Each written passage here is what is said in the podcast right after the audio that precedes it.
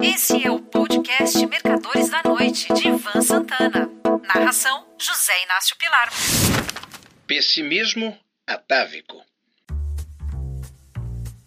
Andam falando muito de um possível confronto militar entre os Estados Unidos e a China.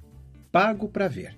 Os arsenais nucleares das duas potências invalidam essa possibilidade que ocasionaria uma destruição mútua, sem contar as dezenas e mais dezenas de países que sofreriam danos colaterais. Também não creio na hipótese de um ataque chinês à ilha de Taiwan, antiga Formosa. Se não fizeram isso até hoje, é sinal de que a coisa não consta nos planos de Pequim. A guerra na qual acredito é a de preços, que, segundo o meu juízo, está começando no mercado de petróleo. No último fim de semana, a Arábia Saudita anunciou o corte de um milhão de barris diários em sua produção. Esse tipo de atitude, que aconteceu principalmente durante o pico da Covid, englobava todos os membros da OPEP, sendo que o mais significa Rússia, que cumpriram o combinado e não deixaram que o preço do barril caísse demais quando a demanda despencou. Agora não. O príncipe herdeiro da Arábia Saudita, Mohammed bin Salman, e seu ministro do petróleo, Abdul Aziz bin Salman Al Saud, decidiram unilateralmente cortar em um milhão de barris diários a produção do reino. A razão para essa medida foi o fato de que a Rússia, o mais da OPEP, anda vendendo petróleo abaixo do preço de mercado para a China, principalmente para a China, além de outros países. Nos dois primeiros dias após o corte saudita, a cotação do Brent na Europa e do WTI, Western Texas Intermediate, na NYMEX, apresentaram um pequeno bull run. Então, o mercado caiu na real e percebeu que uma coisa é a OPEP reduzir a sua produção em um milhão de barris, outra é a Arábia Saudita fazê-lo sozinha. Ninguém sabe o que se passa na cabeça do príncipe Bin Salman, mas pode ser e é bem possível que ele anule o corte de produção e, no sentido inverso, inunde o mercado. A Aranco tem bala para isso. Guerra de preços no mercado do petróleo já aconteceu em outras ocasiões, assim como ocorreram altas formidáveis provocadas pela Arábia Saudita, sendo a mais importante a dos cinco meses que se seguiram à Guerra do Yom Kippur, em outubro de 73, quando o barril subiu de 3 para 12 dólares. Por outro lado, em abril de 86, quando houve uma guerra de preços entre os países da OPEP, guerra essa que levou a cotação do petróleo de 30 para 13 dólares em apenas cinco meses, foi preciso que o então vice-presidente George H.W. Bush, o Bush pai, viajasse de Washington para a Arábia, onde o rei Faad concordou em diminuir sua produção. Algo os sauditas levaram em troca. Provavelmente aviões de caça e outros armamentos, embora isso seja apenas uma hipótese que eu estou levantando.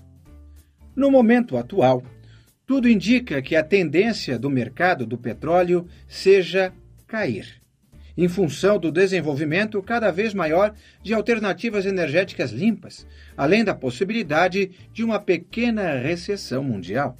Até março de 1938, a principal renda da Arábia Saudita provinha do turismo religioso, ou seja, das peregrinações de muçulmanos de todo o mundo às cidades sagradas de Meca e Medina.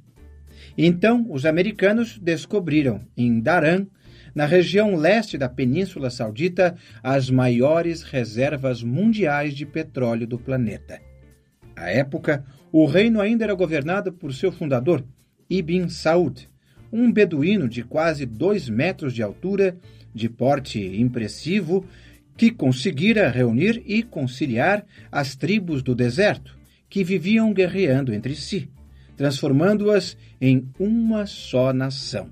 Quando Ibn Saud deu a concessão a Socal, Standard Oil of California, para prospectar as areias do deserto, ele pensava estar enganando os americanos. O monarca acreditava que os geólogos acabariam descobrindo um lençol de água doce, que era o que mais o interessava. Por essa razão, as cláusulas do contrato com relação a petróleo eram favoráveis a Socal e lesivas à península.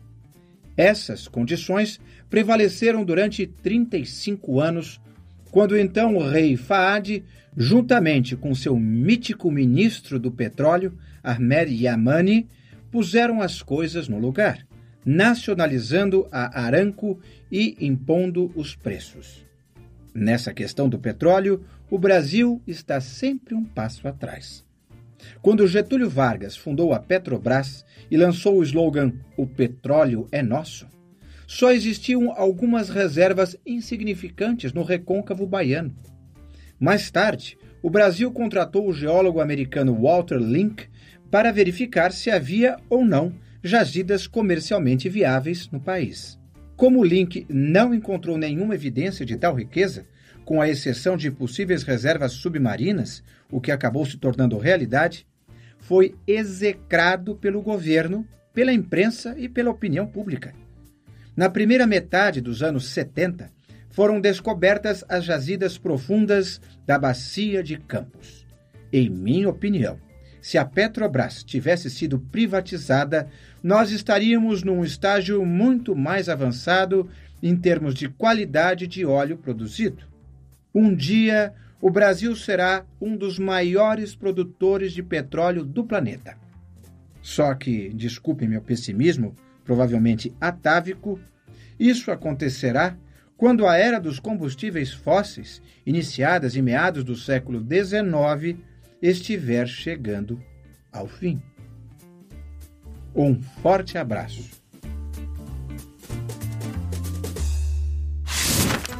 Você ouviu Mercadores da Noite de Ivan Santana. Narração: José Inácio Pilar.